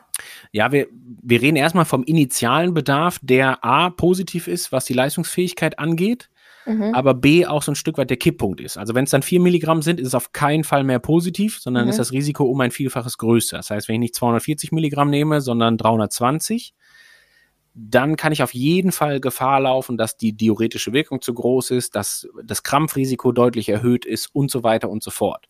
So, und das ist halt ein schmaler Grad. In Zeiten, wo man halt in, in jedem Gel und in jedem Getränk und wie auch immer immer mehr Koffein oder Taurin oder was auch immer was findet oder Grün, äh, hier Grüntee, Schwarztee-Extrakt, ähm, ist die Gefahr umso größer, dass man halt eben diesen Kipppunkt ganz schnell erreicht. So. Und da immer bitte darauf achten. Deswegen meine klare Empfehlung: morgens Kaffee trinken, genauso wie immer. Ja, also und auch gut. Also, wenn man gerne Kaffeetrinker ist, dann auf keinen Fall morgens darauf verzichten. Das hat auch ganz viel mit Lebensqualität zu tun, mit Stoffwechsel und so weiter und so fort. Das ist super. Ähm, wenn man dann aber auch irgendwie Lust hat noch auf die Cola oder das Red Bull vom Vortag von der Messe, äh, dann ist es auch okay, aber dann würde ich nicht noch anfangen, irgendwelche Koffeingels oder irgendwas zu essen. Ja, also dann muss auf jeden Fall erstmal da Ende sein. Und dann kann man gegebenenfalls mal so nach vier, fünf Stunden im Rennen oder so das nächste Mal wieder Koffein zuführen, ähm, um auf keinen Fall die Gefahr zu haben, dass man da irgendwie schon zu viele Mineralstoffe oder sowas halt verliert.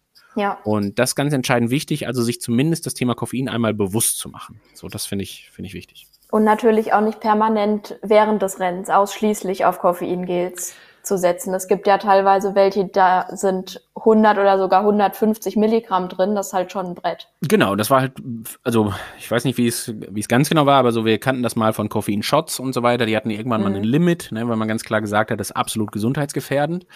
Ähm, dass man heute so Gels verkaufen kann mit 100 Milligramm, finde ich ganz schön gewagt. Also weil ich auch finde, dass das, boah, das ist schon wahnsinnig viel. Also das ist auf jeden Fall äh, der doppelte Espresso. Und wir wissen alle, in so einem Rennen würden wir nicht geneigt sein, davon zwei zu essen, sondern halt eher äh, 15 im Zweifelsfall, wenn wir die alle in die Trinkflasche packen.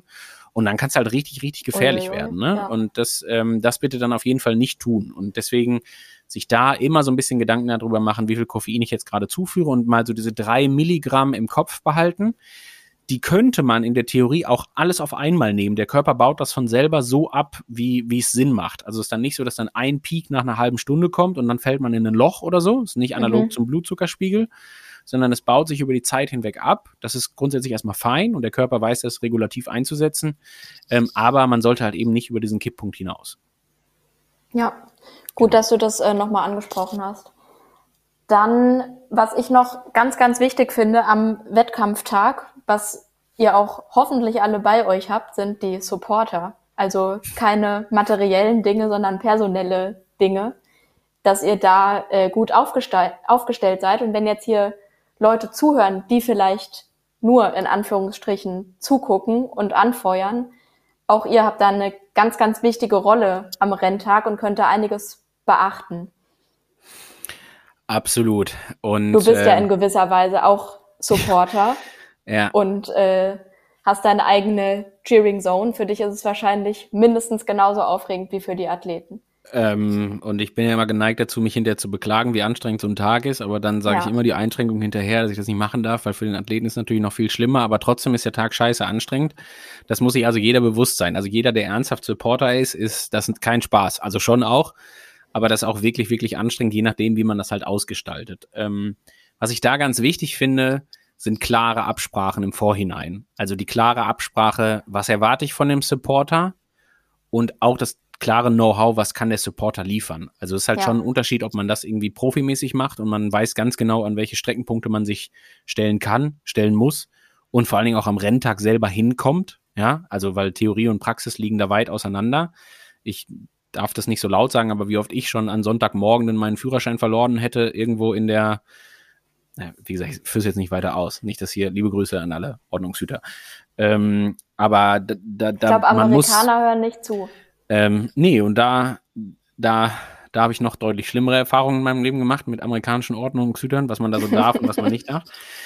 Ähm, aber das ist halt schon ganz entscheidend wichtig zu wissen, auch wo sind Streckensperrungen und so weiter. Wo komme ich wirklich, wenn ich denn mit dem Auto irgendwo hinfahre, wo komme ich mit dem Auto hin? Ähm, wenn das denn die Anforderung ist, und das ist ja immer eine Frage, die man sich überlegen muss. Ne? Das kann für einen Supporter cool sein, am Heartbreak Hill zu stehen ähm, und da anzufeuern. Aber man muss sich auch klar machen, dass wenn der Athlet da in der zweiten Runde durch ist, dass man sich jetzt beeilen muss, wenn man noch zeitig zurück in der Stadt sein will. Weil die haben den Vorteil, die fahren abgesteckte Strecke und sind in 35 Kilometern leicht abschüssig da. Wenn man jetzt versucht, selber mit dem Rad da irgendwie vermeintlich hinterherzukommen, dann kann das ganz schön lange dauern. Und dann muss man den Weg schon kennen, wie man von äh, irgendwie, keine Ahnung, von Bad Vilbel, beziehungsweise da, wo auch immer, äh, dann zurück nach Frankfurt Downtown kommt und sowas. Ne? Und lange Rede, kurzer Sinn. Das Einzige, was wichtig ist, ist, dass das vorher so ein kleines bisschen abgesprochen ist. Also, dass man kurz einmal, wenn man jetzt zum Beispiel, weiß ich nicht, jetzt wirklich mal eine vermeintlich existenzielle Situation, wir haben Special Needs bei Kilometer 120 und die Anforderung ist, die Special Needs am Renntag selber da abzugeben. Also der Fall ist relativ unwahrscheinlich, aber wir haben das beispielsweise letztes Jahr in Rot gehabt. Da hatten wir die Situation, dass pandemiebedingt und so weiter man die Verpflegungsstation, dass jede Verpflegungsstation eine Special Needs Station hatte. Also Special Needs ist falsch, aber quasi ein, eine Zugriffsstation für externe Supporter. Und das ist ja generell eine Sache, die eigentlich nicht erlaubt ist. In Rot war das aber erlaubt und bot natürlich den großen Vorteil, dass man sagen kann, okay, das gibt mir die Möglichkeit, noch unabhängiger von der, von der Rennverpflegung des Veranstalters zu sein, noch mehr auf meine eigene setzen zu können. Komma, aber das funktioniert natürlich auch nur, wenn ich gesichert sagen kann, ich erreiche wirklich auch jede Verpflegungsstation. Und dafür und auch das ist ganz wichtig, muss man das Regelwerk kennen. Und Support grundsätzlich auf der Strecke ist erstmal generell verboten. Ja, das kann dann in den Verpflegungsstationen gegebenenfalls klappen, wenn der Veranstalter das freigibt oder das Regelwerk das hergibt. Ähm, aber ich darf eben nicht äh, den Follower machen. Ich darf nicht mit dem Rad die ganze Zeit nebenher fahren und so weiter und so fort. Ne? Das sind alles so Dinge, da muss man in jedem Falle sich im Klaren darüber sein, ist das jetzt gerade erlaubt, ja oder nein grundsätzlich sich auf der Wettkampfstrecke zu bewegen, ist nie eine gute Idee. Also kann man sich meistens sicher sein, dass das nicht erlaubt ist. Ähm, und deswegen braucht es halt eine alternative Route. Ne? Wir kennen das alle, wenn wir dann am Main-Donau-Kanal langlaufen, muss der Supporter irgendwo durch den Wald cruisen, um dann halt entsprechend an gewisse Stellen zu kommen, um was auch immer zu tun. Ob der jetzt äh, den erlaubten Nutrition Support liefert, ob der anfeuert, ob der Zeiten durchgibt, ob der was auch immer was tut. Ähm, genau. Und deswegen klare Absprachen, Regelwerk kennen, finde ich ganz wichtig. Ne? Wie gesagt, also da äh, hat man schon den einen oder anderen mit einer blöden Zeitstrafe gesehen, weil man irgendwas von außen angenommen hat, was man nicht hätte annehmen dürfen. Und das sind erstmal schon mal so die Grundsätze. Die würde ich auf jeden Fall machen. Und wie gesagt, für jeden, der nicht Profi-Supporter ist, äh, sich auch nicht zu viel vornehmen an dem Tag selber. Also das kann durchaus äh, chaotisch sein und das bietet manchmal auch Potenzial für so eine unangenehme, für so einen Teufelskreis. Ne? Wenn man beim ersten äh, oder beim zweiten Punkt schon hinterher ist, dann erreicht man den dritten erst recht nicht mehr, weil man den zweiten schon versucht hat und dann hat man irgendwann so ein Delay und dann sieht man den Athleten gar nicht. Und dann wird's halt schade. Dann lieber wirklich auf irgendwie so zwei, drei Punkte beschränken, wo man sagen kann, hey, da kann ich zu Fuß hinlaufen, da gibt's kein Risiko und dann ist gut. Also man muss nicht zwangsläufig mit dem Auto äh, den Athleten fünfmal auf der Radstrecke gesehen haben oder so. Genau. Also auf jeden Fall gut den Streckenplan angucken und da vielleicht schon im Vorfeld äh, einzelne Punkte markieren, wo man vielleicht ganz easy, weiß ich nicht, nur die Straßenseite wechseln muss oder so und da liegen äh, aber fünf Kilometer auf der Laufstrecke dazwischen oder so. Voll. Dass man, ähm, genau, dass man das einfach clever plant und wie du schon gesagt hast, nicht zu viel vornehmen, nicht hinterher hecheln, dass ich am Ende ihn oder sie überhaupt nicht zu fassen bekomme. Ja, also vielleicht auch da ein kleiner Tipp, irgendwie ein Fahrrad oder ein kleiner Roller oder so sind immer ganz gute Optionen. Ne? Da, ist man beim, äh, beim Marathon auf jeden Fall schneller als der Athlet mit. Auch da gilt aber immer das Prinzip, ähm, Regelwerk sowohl der Veranstaltung kennen als auch der Straßenverkehrsordnung kennen. Ne? Auch das ist halt so eine Sache, da möchte man halt nicht während eines Rennens äh, jetzt irgendwie äh, sich hier gerade noch ein Ticket abholen dafür, dass man wieder eine rote Ampel überfahren hat oder sowas. Also da will ich schon immer so ein kleines bisschen drauf achten. Deswegen ist da Vorsicht geboten. Und das wiederum, um das auch mal zu sagen, gibt natürlich auch so ein Stück weit her, wie viel Verantwortung ich diesem Supporter zumute. Also wenn der für die Wettkampfverpflegung beim Marathon verantwortlich ist, dann kriegt das eine ganz andere Dringlichkeit, als dass der, und jeder verzeiht mir das jetzt, aber da, als dass er nur fürs Anfeuern da ist. Ne? Ja. Ne? Und es weiß jetzt jeder, wie das gemeint ist, was natürlich super geil und wichtig und so weiter ist und solche Tage halt auch ausmacht. Ähm, aber es ist schon die Frage, ist davon jetzt auch so ein Stück weit das Ergebnis und das, auch das Erlebnis und der Erfolg an dem Tag abhängig? Oder ist das eher Support im Sinne von hier mentale Unterstützung bei Kilometer 37, wenn du dann deine Leute, wenn du oben in Rot rausläufst Richtung Dings, ich habe den Namen des Orts da oben vergessen, äh, aber dich auf die letzten 10 Kilometer machst, dass du dich freust, dass du bei Kilometer 35 deine ganzen Leute nochmal gesehen hast, weil dann wird's halt erstmal auf jeden Fall einsam. Äh, Büchenbach, glaube ich, heißt der Ort, ne? Ja. Weil du kannst dann versuchen, nach Büchenbach zu kommen, aber das mit dem Rad ist halt schon eine richtige Herausforderung. Du musst wirklich schnell sein, weil die Wettkampfstrecke ist direkter Weg und alle Straßen rundrum sind auf jeden Fall riesige Umwege. Das heißt, du musst auf jeden Fall da irgendwie einen guten Plan haben, wie du da hinkommst. Und das klappt auch nicht durch den Wald und so weiter und so fort, sondern da musst du wirklich einen sehr, sehr weiten Umweg nehmen und das funktioniert eigentlich selten. Mit dem Auto brauchst du es gar nicht versuchen. Dafür sind die Wege einfach in Rot zu wenig und zu klein, als dass man das irgendwie hinkriegen könnte. Ich glaube, Auto würde ich auch generell vermeiden am Renntag. Ja, wenn es eben geht, auf jeden Fall. Ähm, die Frage ist halt immer, ja, auch, ne, wie gesagt, wie, wie, wie wichtig das jetzt ernsthaft für das Wettkampf. Also ist die Verpflegung ja. davon abhängig, weil man bei Kilometer 120 was hat.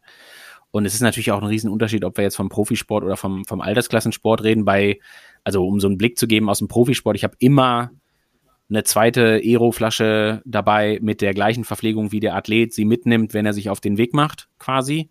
Für mhm. den Fall, dass er die Flasche irgendwo verliert, hat er einen Plan B am Rad und dann kriege ich ja das Signal von dem irgendwann, wenn ich ihn sehe, welches dann da lautet, ey, ich habe meine Flasche verloren, scheiße. Und dann weiß ich, okay, alles klar, bei der nächsten Verpflegungsstation muss ich zeitig da sein, um diese Flasche da hinzustellen, wo der die greifen kann. Und dann nochmal, wenn das Regelwerk das erlaubt, natürlich immer nur, hat man die Möglichkeit dann einzugreifen und demjenigen die Flasche anzugeben und halt eben das Problem mit der verlorenen Race Nutrition nicht mehr zu haben. Ja. Wollen wir mal so eine kleine Packliste vielleicht aufstellen, was ein Supporter unbedingt Oh, dabei wow. haben muss? Hm, Als Supporter, okay. Ja. Nee, Ähm, nicht als Athlet. Also erstmal bitte auch da, und das meine ich jetzt auch nicht nur spaßeshalber und halb ironisch, sondern ist schon auch ernst gemeint, auf jeden Fall auch ein Stück weit an die eigene Verpflegung denken. Ähm, also Ja. bei natürlich, der Athlet geht immer vor an so einem Wochenende. Ne? Das eigene Ego steht hinten an. Und das muss man, egal ob man jetzt hier äh, engste Verwandtschaft oder Blutlinie ist, was auch immer was, muss man hinkriegen, dass, dass, dass dieser Grundsatz gilt. Weil es ist eine Situation, die ein bisschen Ausnahme ist. Es spielt viel Nervosität mit rein. Es geht auch immer mal was schief. Also es wird nie alles perfekt funktionieren, da kann man sich sicher sein.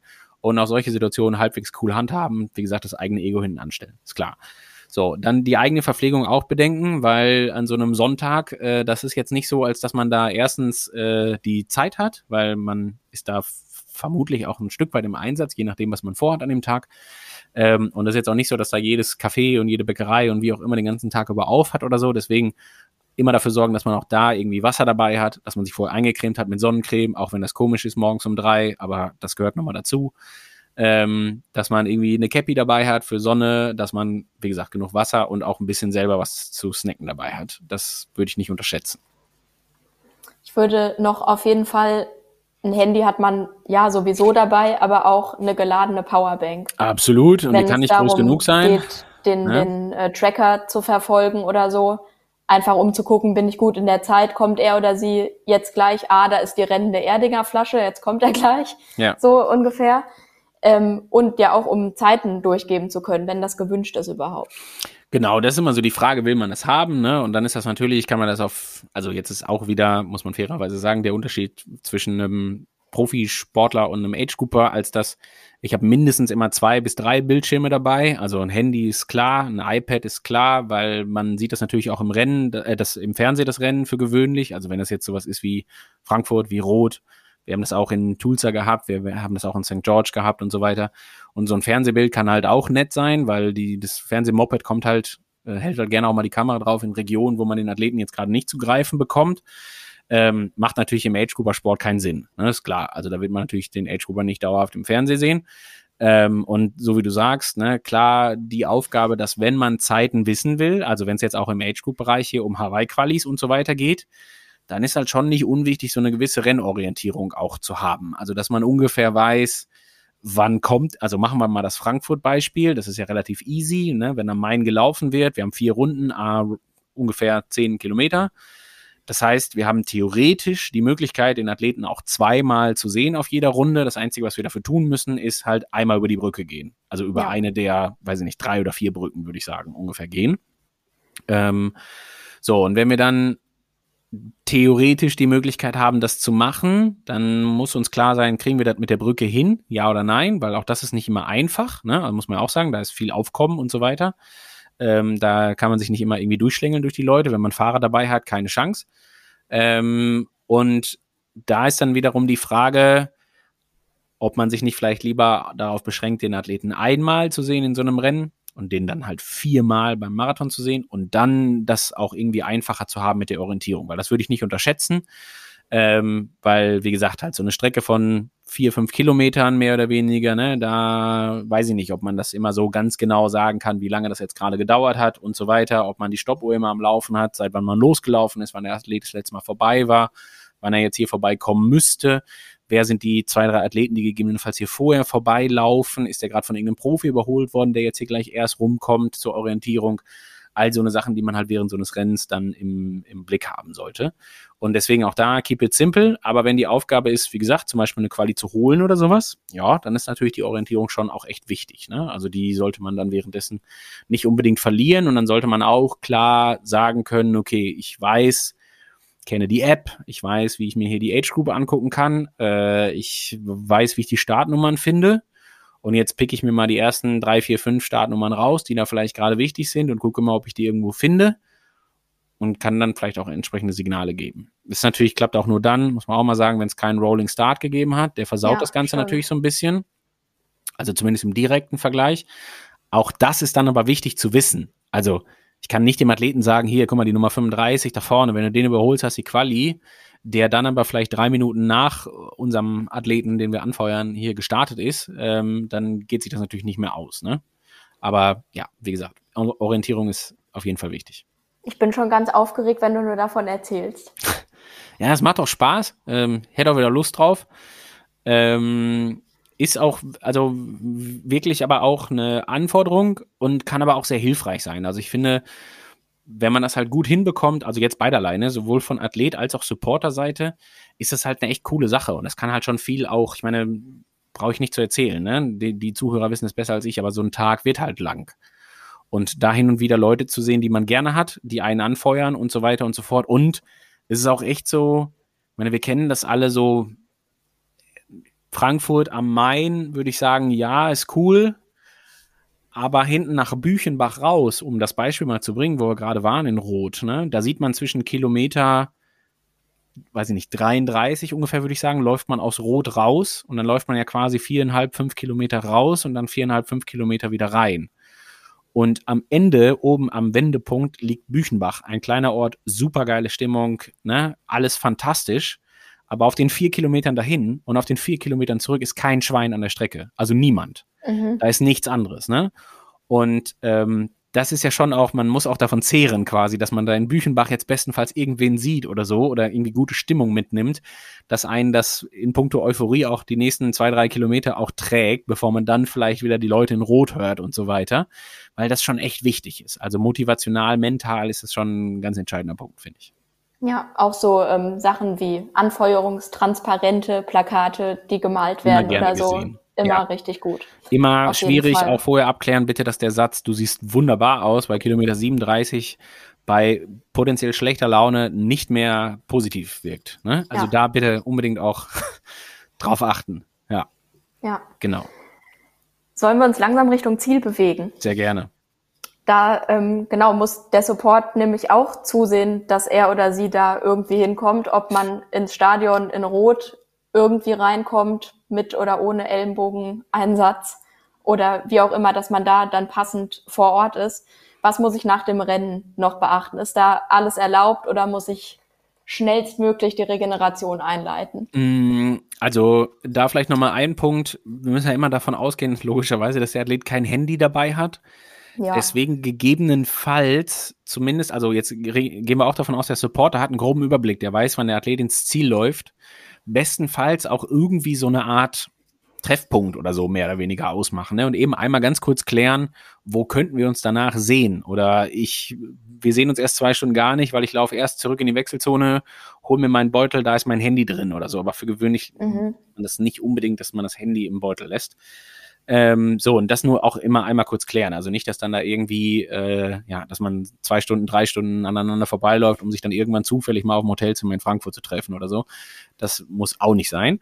Ähm, ja, und ansonsten ist dann, ich meine, da muss man ehrlich sein, dann, dann ist Feuer frei. Also wenn man jetzt gerade nicht irgendwie wahnsinnig dehydriert ist und jetzt, ich sag mal, auch das sei mal einmal erwähnt, in irgend so leichtes Notfallszenario fällt, dass man auf jeden Fall erstmal sich jetzt entsprechend versorgen sollte oder so mit Flüssigkeit und wie auch immer, ähm, dann würde ich halt danach, das finde ich durchaus wichtig, darauf achten, keinen Alkohol zu konsumieren. Also äh, mindestens mal nicht in den ersten ein, zwei, drei Stunden nach dem Rennen, weil sonst kann der Tag echt schneller vorbei sein und bestenfalls will man abends noch eine Finishline-Party erleben oder sowas. Das zumindest in Rot zum Beispiel lohnt sich das extrem.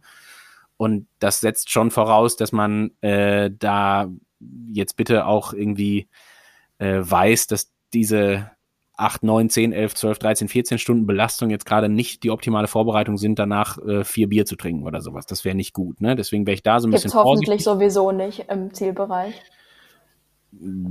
Also ich bin mir sicher, dass es in den diversen VIP-Zelten auf jeden Fall Alkohol zu trinken gibt. Ähm, und ja, würde ich auf Okay, jeden Fall vermeiden. Lasst Also auf jeden Fall sein. Ja, ganz klar. Also das ist auch wirklich eine, das meine ich wirklich ernst, das ist eine wichtige Anweisung im Sinne von, und ich glaube, jeder, der hier zuhört, weiß, dass ich gerne auch mal ein Bierchen trinke, alles fein. Äh, aber in dem Fall ist mir das wirklich wichtig, weil man hat da echt eine extreme Belastung hinter sich und der Körper ist durchaus angeschlagen. Ne? Das ist dann halt keine, äh, da, damit ist dann echt nicht zu spaßen. Gegebenenfalls hat man irgendwie auch diverse Sonnenbrände, vielleicht ist man in der Anbahnung eines Sonnenstichs oder wie auch immer, weil man die ganze Zeit in der Sonne gehangen hat, da zehn Stunden lang. Deswegen da bitte echt vorsichtig sein. Also das finde ich ganz, ganz wichtig. Erstmal einfach eine Runde versorgen. Ich würde bestenfalls schauen, dass man, ja, ich sag mal, zumindest so nach ein, zwei Stündchen so irgendwann dann mal unter eine Dusche kommt, um so die diversen Salzkrusten, gerade auch an den Scheuerstellen und gegebenenfalls Blasen und so weiter und so fort, irgendwie abzuwaschen.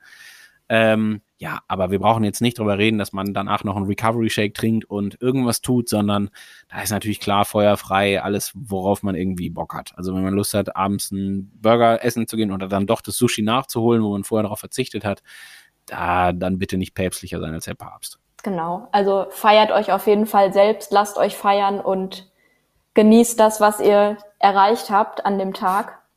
Und ja, sowohl als auch der Supporter auch, ne? Also genau, den, der Supporter auch. Auf den nimmt man Fall. dann auch mit rein. Ähm, das, das ist ja, also ich habe auch schon Rennen erlebt, da war der Athlet hinterher bedeutend viel fitter als unser einer. ähm, und das höre ich auch immer wieder. Also ich gerade noch gehört von von hier von Mark und Cat Matthews war das auch so, dass ähm, Cat nach St. George irgendwie Lust auf Party hatte und Mark grundsätzlich erstmal zwei Stunden schlafen musste, weil einfach das zu aufreibend war der Tag und weil man gegebenenfalls auch nicht vollgehauen ist mit Koffein und so weiter und so fort. Ähm, also auch das ist natürlich immer wieder möglich.